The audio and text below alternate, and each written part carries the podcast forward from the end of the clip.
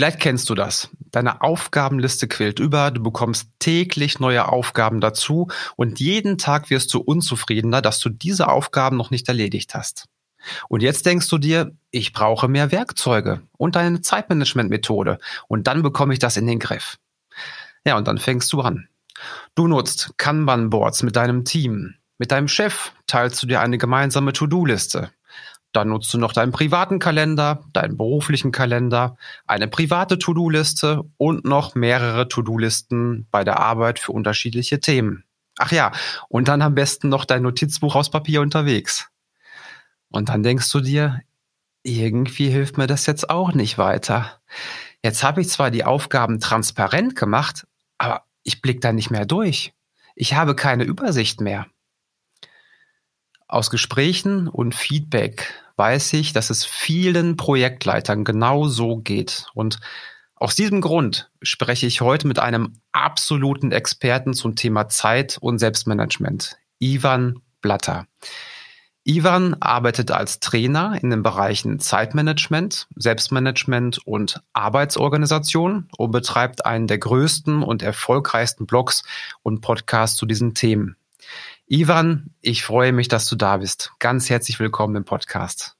Vielen Dank, lieber Tino, für die Einladung. Ich freue mich auch sehr auf das Gespräch. Prima. Ivan, ich habe dein Buch gelesen. Arbeite klüger, nicht härter. Das ist übrigens ein super Titel. Daran arbeite ich auch noch. Ähm, du beschreibst darin, dass viele Menschen zwar Wissensexperten sind zum Thema Zeitmanagement, also dass die viele Methoden kennen, aber die kommen nicht so richtig in die Umsetzung rein. Hast du eine Idee aus deiner Erfahrung, warum das so ist? Ja, das ist leider nicht nur im Zeit- und Selbstmanagement so, sondern wir haben doch alle irgendwo drei Listen in unserem Kopf. Auf der ersten Liste ist keine To-Do-Liste, sondern da steht, das weiß ich. Und wir wissen unglaublich viel. Die Liste, die ist sehr, sehr, sehr, sehr lang. Auf der zweiten Liste steht, das mache ich die ist dann doch schon deutlich kürzer. Und auf der dritten Liste steht, das kann ich. Also ich weiß nicht nur, dass es, wie es geht, ich mache es nicht nur, sondern ich kann es auch, weil ich es schon unzählige Male ausprobiert habe. Und die Liste, diese dritte Liste, die ist sehr, sehr überschaubar. Also das ist in jedem Gebiet, egal ob es darum geht, abzunehmen oder ein neues Gebiet sich anzueignen, ein neues Hobby oder was weiß ich. Wir wissen immer genug. Aber die Umsetzung, das ist eigentlich die Krux. Ich glaube, dass es auch ein Thema ist, wobei es stark um das Thema Gewohnheiten geht. Kann das sein? Definitiv, alles, was wir gewohnheitsmäßig tun, tun wir automatisch. Da müssen wir nicht mehr drüber nachdenken, ob wir das jetzt tun sollen, sondern wir machen es einfach. Eigentlich so wie das Zähneputzen. Das nehme ich immer als so schönes Beispiel. Zähneputzen ist so eine banale und irgendwo auch stupide Gewohnheit, die wir uns aber alle angeeignet haben, damit die Zahnarztrechnung nicht allzu hoch ist. Jetzt kann man natürlich sagen, ach komm, wenn ich mir heute die Zähne nicht putze, das macht ja nichts.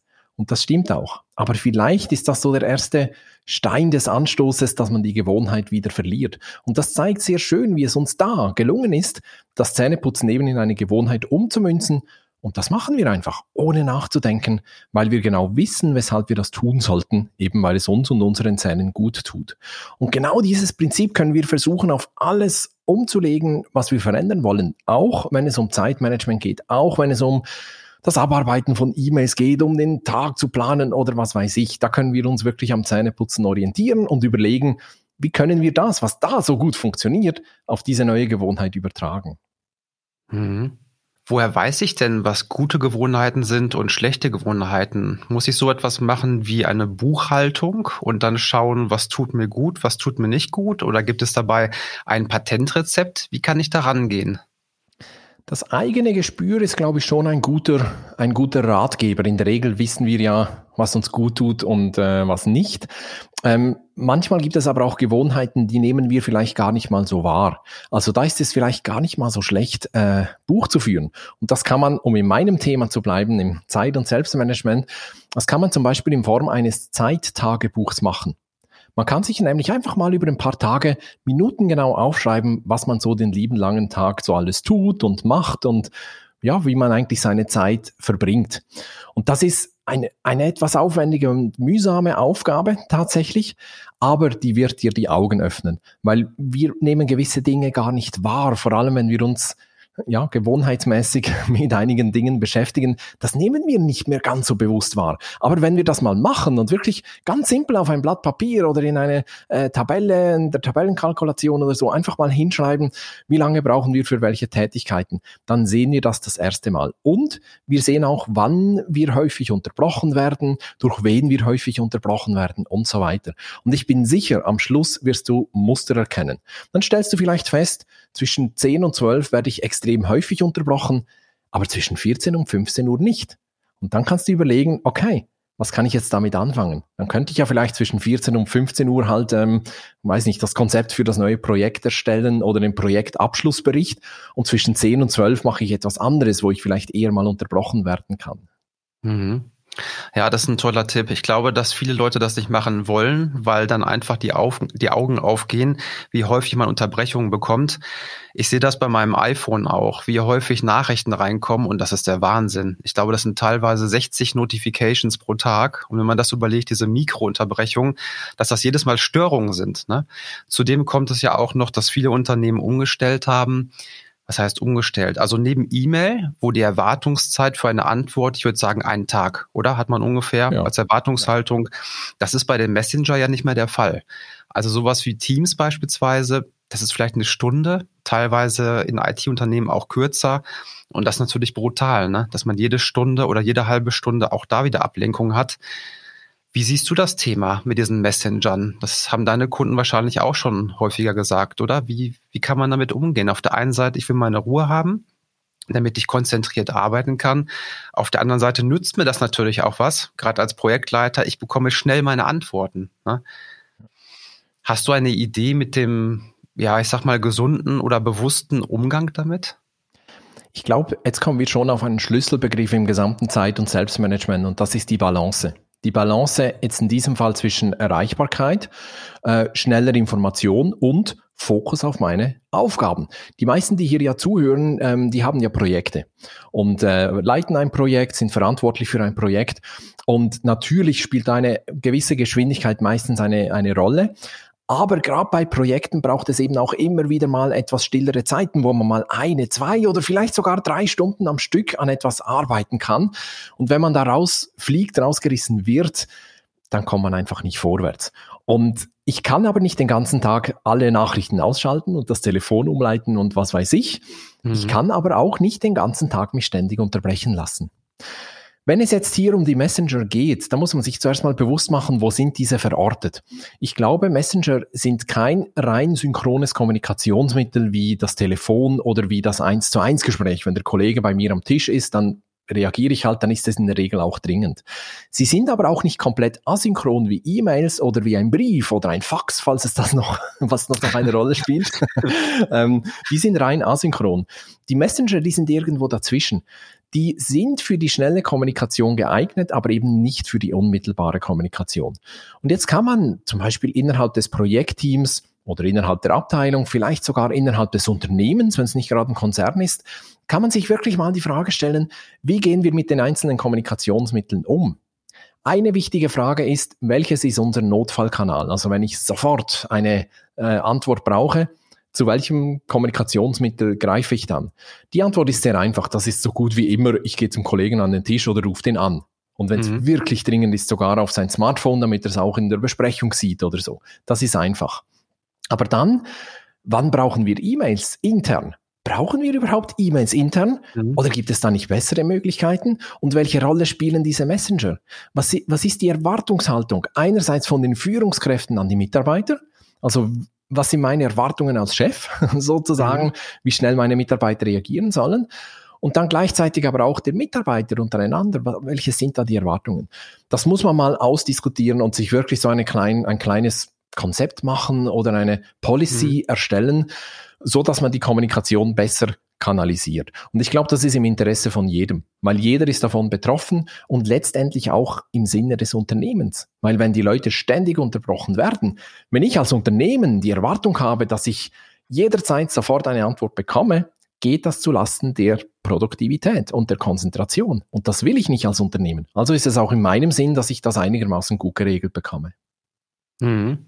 Ja, das kann ich unterschreiben. Im Projektmanagement erstellt man daher oft den Kommunikationsplan und der muss ja gar nicht lang sein. Das kann ja sein, dass das nur eine Seite im PowerPoint ist. Aber ich glaube, es ist wichtig, diese Erwartungshaltung auf beiden Seiten einmal zu dokumentieren, ne? damit man weiß, wo man dran ist. Ja, das stimmt. Guter Tipp. Ähm, gehen wir noch mal einen Schritt zurück. Und zwar, ich stehe morgens auf. Jetzt liest man ja sehr häufig das Morgenritual. Das ist mit das Wichtigste vom ganzen Tag. Ähm, noch ein bisschen mystisch. Ich erzähle dir mal meins. Du willst nach hinten rüberkippen. also wenn ich aufstehe, dann mache ich als erstes, ähm, dass ich einmal schaue, welche Aufgaben nehme ich mir heute vor und wie sieht mein Kalender für heute aus und dass ich dann einmal überprüfe, okay, welche Aufgaben muss ich heute durchführen, blocke mir dafür Zeit im Kalender und ähm, kriege die auch so ganz gut durch über den Tag. Und dann fängt mein Morgen eigentlich erst an mit Aufstehen, Körperpflege und so weiter. Ähm, Sport normalerweise, jetzt mit den Kindern wieder schwieriger geworden. Ähm, ja, das ist das Morgenritual. Wenn du das hörst, gibt's da noch Optimierungsbedarf, damit ich noch produktiver sein könnte? Oder, oder sagst du irgendwo, ey, pass auf, Tino, das passt gar nicht, tausch das mal besser? Das ist eine gute Frage. Ich müsste wahrscheinlich noch drei, vier Gegenfragen stellen, weil das Entscheidende ist. Ich weiß, dieses Morgenritual, das ist bei uns Trainern so wahnsinnig beliebt. Ich halte das übrigens auch für extremst wichtig und zwar für jeden, egal ähm, ob du angestellt bist, Unternehmer, selbstständig, spielt überhaupt keine Rolle. Jetzt kommt aber ein kleines Aber.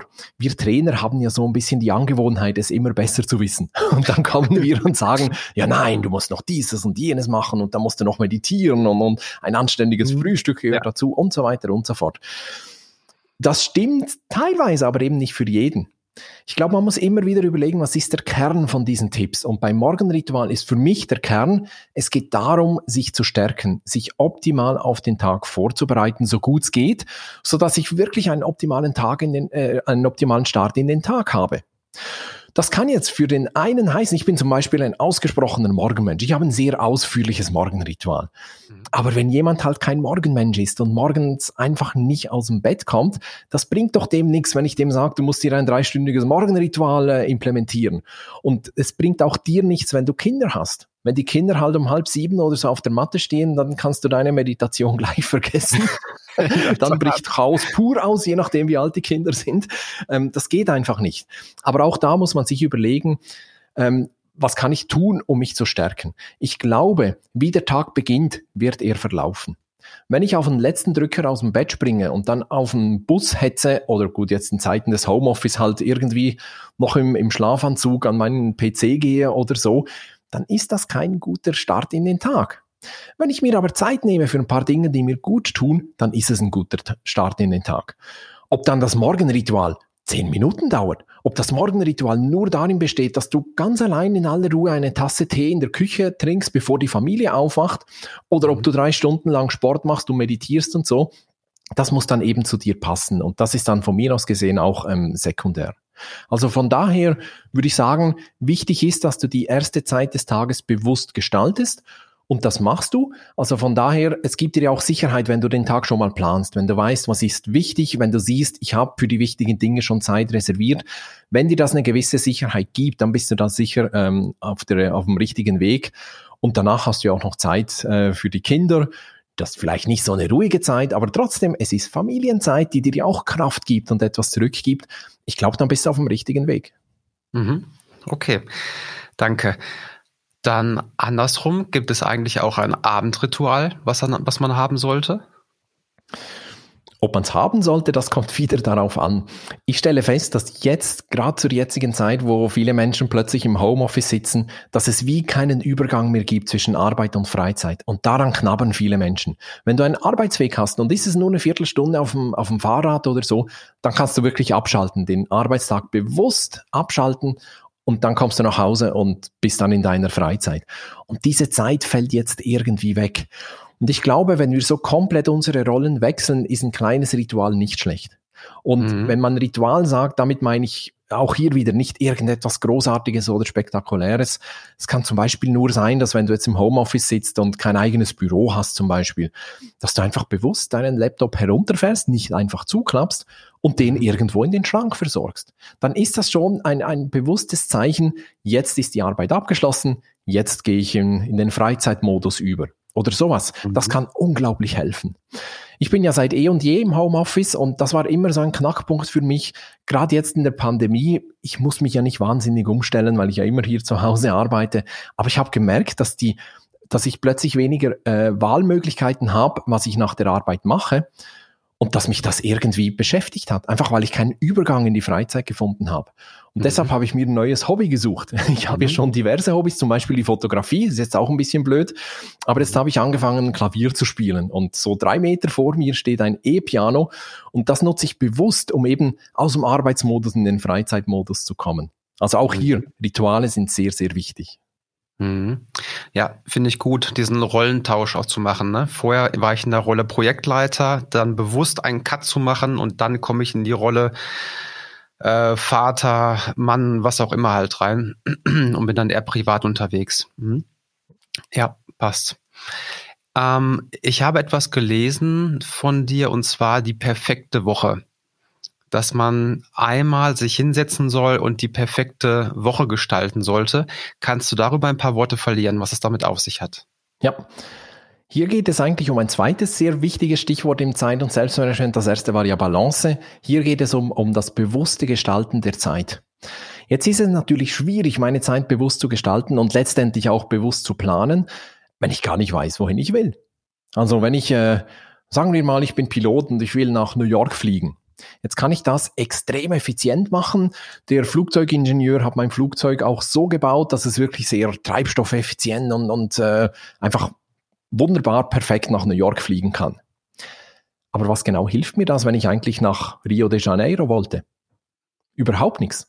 Also ich muss mir ja zuerst überlegen, wo will ich hin? Und erst wenn ich das weiß, kann ich dann schauen, dass ich da möglichst effizient hinkomme und zeitsparend und was weiß ich. Und genau dafür dient diese perfekte oder wie ich sie auch nenne, die ideale Woche. Also da setzt man sich hin und überlegt sich, wenn ich die Freiheit hätte, wie würde ich meine Woche gestalten? Und dann beginnt man vielleicht mit den ähm, Blöcken, die sowieso schon gesetzt sind. Einerseits die beruflichen Blöcke, das Abteilungsmeeting am Dienstag von 10 bis 12 und halt das 1 zu 1 mit meinem Chef am Donnerstagnachmittag oder so. Aber auch die privaten Blöcke, die schon gesetzt sind. Ich muss jeden Tag um 15 Uhr mein Kind von der Kita abholen oder ich muss morgen hinbringen. Oder am Dienstag habe ich Tennistraining. Am Mittag esse ich gerne mit der Familie zu Hause. Damit kann man anfangen. Und da kann man sich überlegen, wie nutze ich die Zeit dazwischen. Also gibt es vielleicht, äh, wenn, wenn wirklich alles gut läuft, gibt es gewisse Tage, wo ich keine Meetings möchte oder wo ich versuche, alle Meetings eben zu bündeln. Zum Beispiel, dass ich meine 1 zu 1 Gespräche mit meinen Mitarbeitern alle am Dienstagvormittag mache. Oder dass äh, Montag ist meetingfrei zum Beispiel. Oder umgekehrt, ich versuche alle Meetings am Montag reinzupressen. Und dann, wann mache ich Konzeptarbeit, wann mache ich dieses und jenes. Und das gibt dir so einen Leuchtturm, so eine Richtung, in die du streben kannst. Und diese ideale Woche hilft dir dann nachher auch bei der Planung. Ich habe zum Beispiel in meiner idealen Woche habe ich ähm, gewisse Zeiten für Termine freigeschaltet. Wie du ja weißt, kann man bei mir direkt äh, einen Termin, einen Kalenderlink bekommen und dann einen Termin aussuchen. Da ist nicht die ganze Woche frei, sondern das sind gewisse Blöcke, die mir passen. Und nehmen wir mal an, ähm, wir hätten da keine Zeit gefunden. Heute ist ja, was ist denn heute? Mittwoch, glaube ich, ja. Mittwochnachmittag. Mhm. Ähm, genau. Ähm, sagen wir jetzt mal, dass, äh, das, hätte, das wäre einfach nicht gegangen von den Terminen her. Dann hättest du mir wahrscheinlich geschrieben und gesagt, hey, könnten wir nicht doch eher am Freitag oder am Montag? Und dann hätten wir eine Lösung gefunden. Aber grundsätzlich gibt's nur wenige Terminblöcke, ähm, die für Termine bei mir zumindest äh, offen sind. Oder es gibt einen Blog, da stelle ich Content. Podcast, ähm, Blogartikel, was es halt so zu tun gibt. Und das ist, wenn ich es richtig im Kopf habe, am Dienstagnachmittag. Das heißt mhm. nicht, dass ich jeden Dienstagnachmittag Podcast aufnehme, aber wenn ich einen Podcast aufnehme, ist die Wahrscheinlichkeit sehr, sehr hoch, dass das am Dienstagnachmittag ist und so weiter. Das heißt, nachher bei der Planung berücksichtige ich dann diese ideale Woche so weit wie möglich. Dann habe ich eine Zielvorstellung. Mhm. Okay, das heißt, diese ideale Woche würdest du planen im Kalender als eine Art Blueprint, aber du nutzt dafür nicht deinen Kalender, deinen realen Kalender, richtig?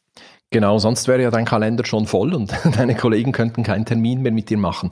Du kannst entweder einen zweiten Kalender erstellen, das ist das einfachste, dann kannst du diese mhm. ideale Woche ein- und ausblenden, oder du nutzt halt denselben Kalender wie für die anderen Termine, aber setzt diese Termine nicht auf gebucht, sondern auf frei. Super Tipp, ja, finde ich gut. Als Leuchtturm, genau. Okay, kommen wir mal zu dem Hauptproblem, was viele Projektleiter haben. Also ähm, Kalender. Habe ich einen privaten, ein, ein Kalender, wenn ich beim Kunden arbeite und dann noch einen Kalender für meine Firma. Dann To-Do-Listen, eine private, eine Einkaufsliste, die geteilt ist und dann noch mal ein, zwei andere Listen. Bei der Arbeit gibt es ein Kanban-Board, es gibt eine Excel-To-Do-Liste und es gibt noch irgendwo anders eine To-Do-Liste. Also das sind sieben, acht Dinge, die ich unter Kontrolle halten muss irgendwo. Ähm, und das fällt einfach vielen Leuten schwer, damit umzugehen. Ja, weil im Prinzip, wenn ich ja auch später priorisiere, dann muss ich ja auch wissen, ich priorisiere nicht nur in einer Liste, das geht ja noch, flach sozusagen, aber sieben, naja, nicht siebendimensional, aber auf sieben Ebenen gleichzeitig, wie geht man damit um? Was du hier beschreibst, nennt sich Verzettelung, im wahrsten Sinne des Wortes. Das ist genau diese Verzettelung, vor der wir uns um fast jeden Preis hüten sollten. Also da ist natürlich der erste Tipp, versuch diese Listen zu reduzieren, wenn möglich. Also du kannst vielleicht jetzt für dein Unternehmen und den privaten Kalender, den kannst du zusammennehmen. Den Kalender, den Projektkalender beim Kunden, den kannst du vielleicht jetzt da nicht reinnehmen, aber dann hast du aus drei Kalendern schon mal zwei gemacht. Bei den mhm. To-Do-Listen ist es vielleicht ähnlich, vielleicht kannst du die eine oder andere Liste da wirklich versuchen, ähm, ja, halt loszuwerden. Je weniger Listen, desto besser. Das geht nicht immer. Manchmal kann man sich mit irgendeiner Form der Automatisierung ähm, behelfen. Also es gibt ja so Tools, wo man mehrere Tools miteinander verknüpfen kann. Zapier mhm. ist zum Beispiel so ein Tool. Da kannst mhm. du halt, keine Ahnung, die Termine aus deinem privaten Kalender automatisch in einen anderen Kalender übertragen oder du kannst zwei To-Do-Listen zusammenführen. Mhm. Wenn das auch nicht geht, weil es vom Unternehmen her nicht möglich ist, äh, ja, weil das halt verboten ist, solche Tools zu nutzen oder aus Datenschutzgründen oder was weiß ich, dann bleibst eigentlich am Ende nur noch du übrig, der etwas tun kann. Und dann muss man über einen geschickten Prozess oder einen guten Workflow versuchen, eben alles unter einen Hut zu bringen. Jetzt hier in diesem Beispiel ähm, eben zuerst mal Listen so weit wie möglich reduzieren und die, die dann noch übrig bleiben, ähnlich wie du das ganz, äh, wie du das vorhin in deinem, im Rahmen deines Morgenrituals beschrieben hast, da machst du genau das. Du schaust in deine drei, vier, fünf Kalender und schaust, welche Termine stehen heute an. Dann schaust in deine To-Do-Listen, in deine fünf und versuchst die wichtigsten Aufgaben herauszupicken und so weiter und so fort. Und ich glaube, dieser Schritt, der wird eben häufig nicht gemacht. Dann poppt hier eine Aufgabe auf, auf dem Kanban-Board, die jetzt dringend ist, und dann gibt's hier irgendetwas in der Excel-Liste, das äh, schon auf Rot steht und so weiter und so fort. Das lässt sich nur verhindern, wenn man regelmäßig durch alle Listen geht und dann eine anständige Planung macht. Dazu kommt auch noch, man braucht irgendeine Form des Rückblicks, des Wochenrückblicks, des äh, Weekly Review oder wie auch immer man dem sagen will, einfach nur um das ganze System am Laufen zu halten. So wie du halt mit deinem Auto auch regelmäßig zur Inspektion in die Garage fährst und da wird halt alles gecheckt. Genau das müssen wir auch mit unserer Arbeitsorganisation am besten einmal die Woche machen. Aber das geht leider nicht anders. Ich muss aber auch dazu sagen, ich habe selten in meinem Leben bei einem Kunden es tatsächlich erlebt, dass der nur eine einzige Liste hatte. Das mhm. ist vielleicht bei Selbstständigen noch möglich. Sobald du ein, zwei, drei Mitarbeiter hast, dann beginnt es schon ein wenig zu bröckeln. Und wenn du in einem Unternehmen bist, dann ist fertig. Dann hast du sicher irgendein Ticketsystem, gerade jetzt für äh, wenn, äh, bei IT-nahen Geschichten, aber auch sonst. Du hast sicher irgendeinen Projektplan mit Aufgaben, du hast sicher eine persönliche To-Do-Liste und schon hast du drei. Und das bekommst du nicht weg, außer über diesen mhm. Workflow mhm. eben. Okay. Das heißt, einen Prozess und dann zyklisch prüfen, ja, zyklisch halt die Tools prüfen, ne? So, so mache ich es momentan auch. Ja. Genau. Außer du hast natürlich die Einflussmöglichkeiten innerhalb des Unternehmens. Du kannst natürlich schon in diese, versuchen, in diese Richtung zu arbeiten, so mhm. dass, äh, dass ihr eben nur noch ein Tool nutzt oder so. Aber dann braucht es bloß ein großes Projekt zu haben, wo du drei Tage die Woche beim Kunden bist und den auf das Tool zu bringen, das ist fast unmöglich. Da musst du halt die Tools vom Kunden nutzen. Da bleibt dir nichts das anderes stimmt. übrig. Das stimmt. Wenn ich schon in einem Tool bin und habe dort verschiedene Listen, würdest du da empfehlen, jo, macht Sinn, nutz ruhig verschiedene Listen oder würdest du sagen, nee, es ist besser, eine flache Liste zu machen und dort alles reinzupacken, egal was das ist, egal welche Themen das auch sind und die Themen dann vielleicht anders markieren, farbig mit Text oder gar nicht markieren. Was ist deine Meinung dazu? Es kommt ein bisschen darauf an, wie du tickst. Und das ist vielleicht auch so der, der, das dritte Stichwort, das ich liefern kann. ähm, wir hatten Balance, wir hatten das bewusste Gestalten der Zeit. Und jetzt kommt das dritte, vom Ende her denken. So wie bei der idealen Woche, da denke ich ja auch vom Ende her. Und da lohnt es sich mal zu überlegen, wie ticke ich eigentlich? Wenn ich arbeite, äh, springe ich dann zwischen den Themen hin und her wenn ja, dann mach eine Liste und vielleicht mit Kategorien oder sowas. Wenn du aber sagst, nein, jetzt habe ich den Hut Projekt X auf, dann ist es natürlich gut, wenn du dann eine Liste zum Projekt X hast. Und dann hast du den Hut Marketing auf, dann ist es gut, wenn du alle Marketingaufgaben auf einen Schlag siehst oder so. Also es kommt ein wenig darauf an, wie du tickst. In jedem Fall brauchst du eine Unterteilung, wenn du mehr als, sagen wir, 25 Aufgaben auf der Liste hast. Mhm. Okay. Ja, ich überlege halt auch, zu welchem Zeitpunkt mache ich die Priorisierung. Ähm, ich habe es damals gemacht, dass ich es beim Eintragen gemacht habe. In 1, 2, 3, hoch, niedrig, mittel.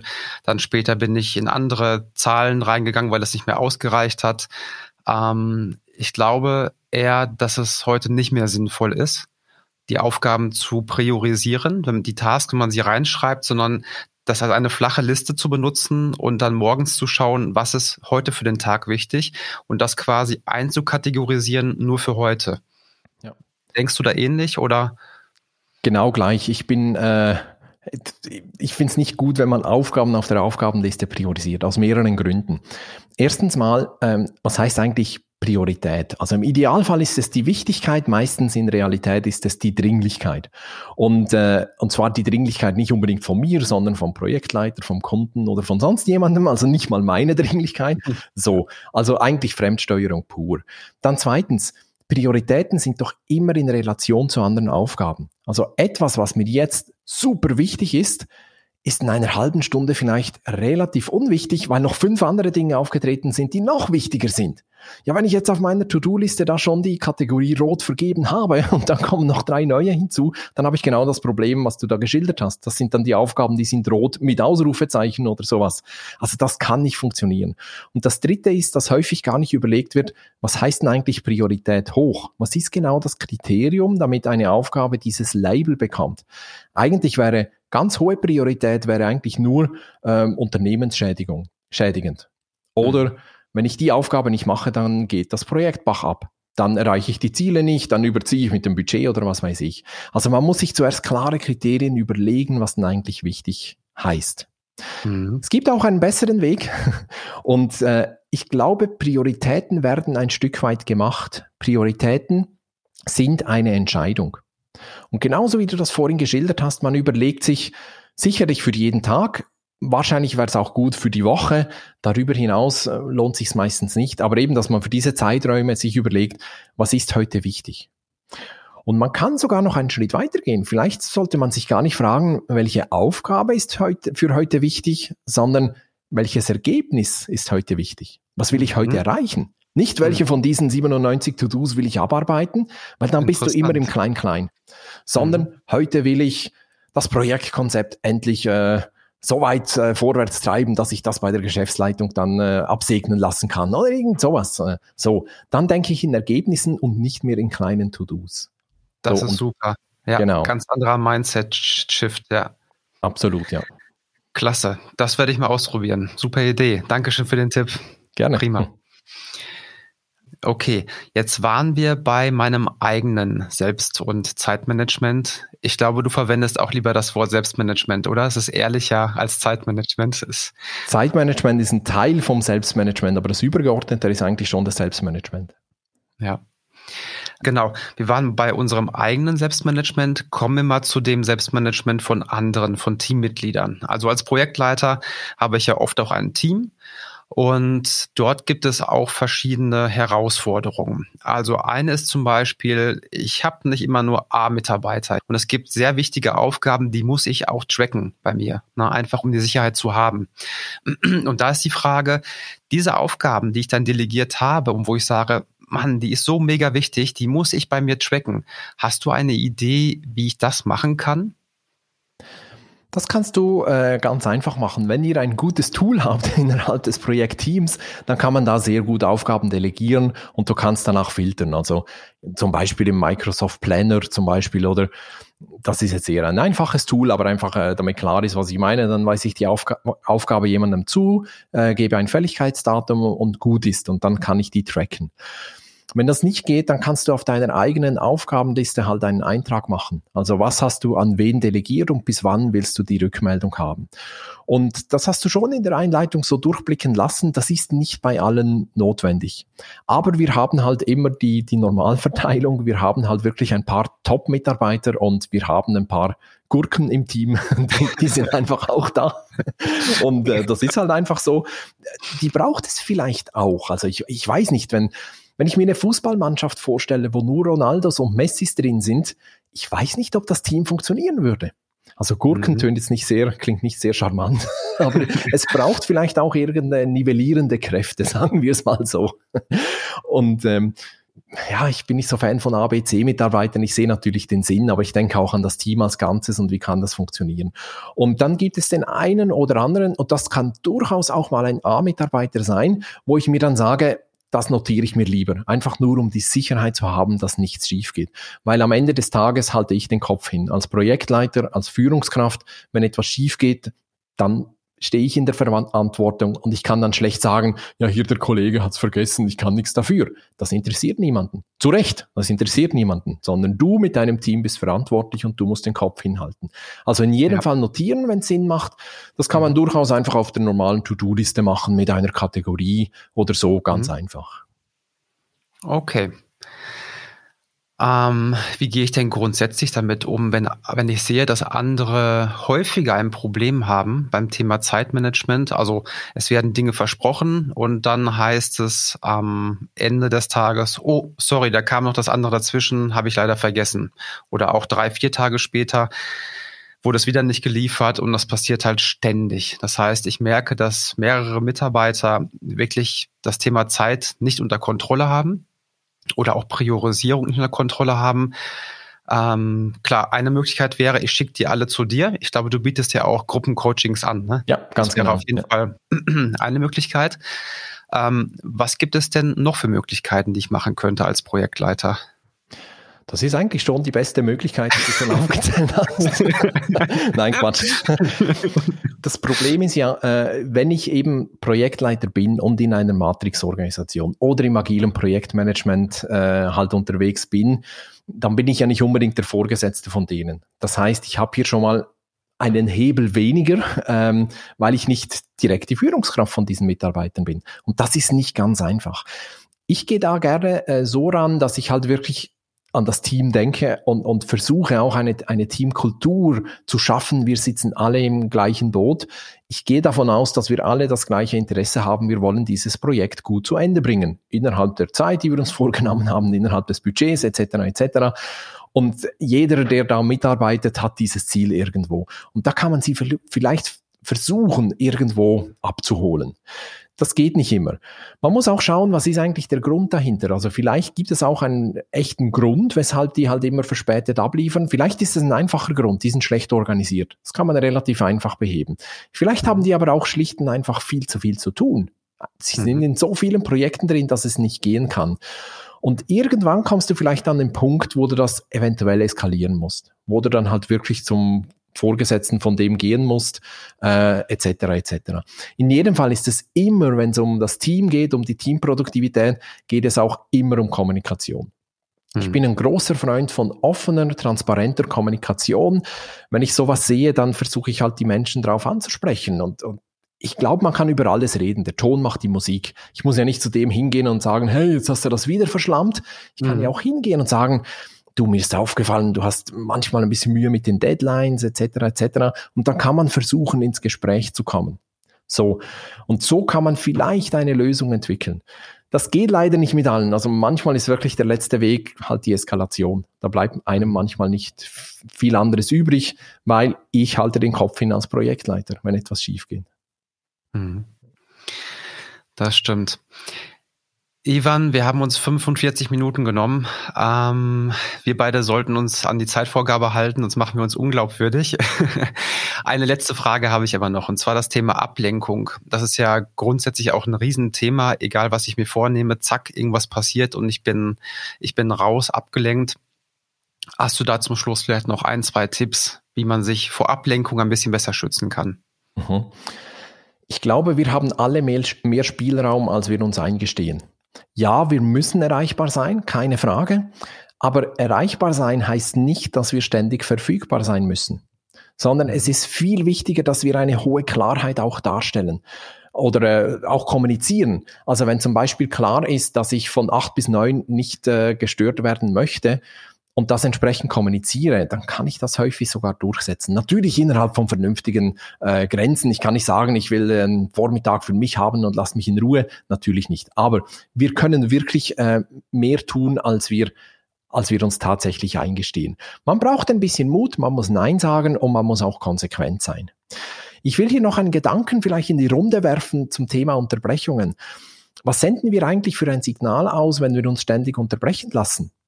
Also wenn ich jemandem irgendeine Mail schreibe und da kommt postwendend eine äh, Antwort zurück, dann tut er das wahrscheinlich ja mit gutem Willen. Der sagt, komm, hier hat ein Kunde eine Anfrage, dem will ich schnell helfen. Bei mir könnte aber auch der Eindruck entstehen, hat er eigentlich nichts anderes zu tun, als den ganzen Tag äh, in den Posteingang zu schauen? Lässt er sich von jeder Kleinigkeit unterbrechen? Lässt er sich auch so unterbrechen, wenn er irgendetwas für mich tun muss, irgendetwas Komplexes? Das ist ja auch ein Gedanke, der entstehen kann. Und dafür sollten wir uns auch hüten. Das andere ist, wenn man zu sehr erreichbar ist, ich sage das in aller Vorsicht, aber das wird manchmal von einigen auch ausgenutzt. Mhm. Ich erzähle dir ein kleines Beispiel von einem Kunden, der war zufällig hier in Basel und wir gingen zusammen Kaffee trinken, der hat, äh, arbeitet irgendwo in Deutschland, die machen Fenster, die renovieren Fenster, machen neue Fenster etc. Dann sitzen wir hier im Café und er bekommt einen Anruf auf sein Smartphone und da haben ihn, das ist kein Witz, haben ihn die Mitarbeiter gefragt, du Chef, wir haben vor drei Wochen die Fenster irgendwo ins Lager irgendwo hingestellt und wir finden sie nicht mehr, nicht mehr. Was sollen wir tun? Der Chef hat gesagt, ihr habt die Fenster verloren und findet sie nicht mehr. Und ich sitze hier in Basel und soll euch jetzt helfen. Habt ihr eigentlich einen an der Schüssel oder was ist da eigentlich los? und genau das passiert. Ich bin überzeugt, dass dieser Chef bei jedem Problemchen, das seine Mitarbeiter hatten, sofort reingesprungen ist und denen das Problem gelöst hat. Das hatte zur Folge, dass er plötzlich nicht mehr eigenständig denkende Mitarbeiter hat. Also betrachte das auch mal von der Seite. Unterbrechungen, ja, wir müssen erreichbar sein, wir müssen aber nicht ständig verfügbar sein. Wir müssen schauen, was wir auch für Signale da aussenden und wir sollten Unterbrechungen so weit wie möglich und sinnvoll auch tatsächlich minimieren. Das geht nur bis zu einem gewissen Grad, aber versuch damit wirklich bewusst umzugehen. Das ist meine Kernbotschaft.